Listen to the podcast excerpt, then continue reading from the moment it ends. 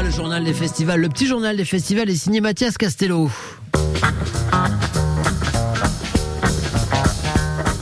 Une programmation phénoménale et trois soirées plus que prometteuses les 7, 8 et 9 juillet prochains. Montpellier devient une terre d'accueil pour le blues. À l'occasion du Montpellier Blues Festival, la place royale du Pérou devient le terrain de jeu de quelques-uns des groupes et artistes de blues ou encore de gospel et de soul les plus adorés de la planète.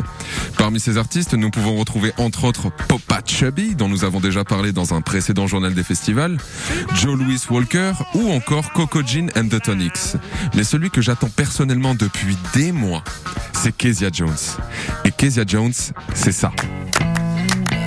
Hate is a river.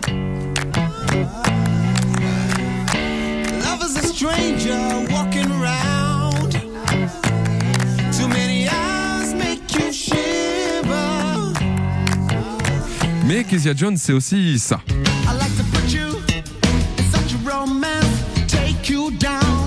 France.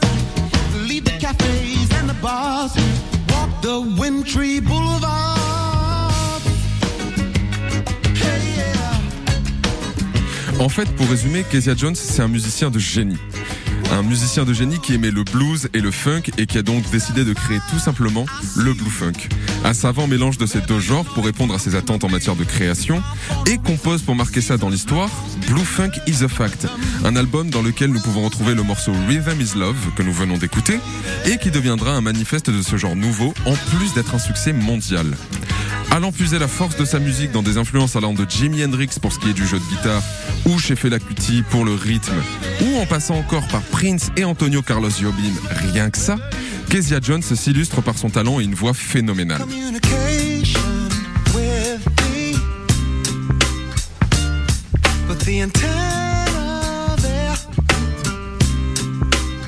Artiste engagé, il évoque la condition sociale des Noirs et des artistes africains contemporains, notamment sur son opus African Spacecraft, enregistré en partie à New York en 1995.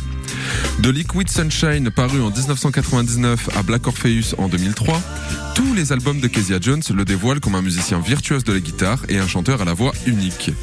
Alors si comme moi ce portrait et ces musiques ont fait vibrer un petit quelque chose dans vos oreilles, je vous incite à prendre vos places pour aller le voir sur scène au Montpellier Blues Festival le 8 juillet prochain sur la place royale du Pérou. Évidemment qu'il faut les prendre les places pour le Montpellier Blues Festival. Vous retrouvez le journal des festivals pour les bons plans, concerts et spectacles de l'été tous les jours avant les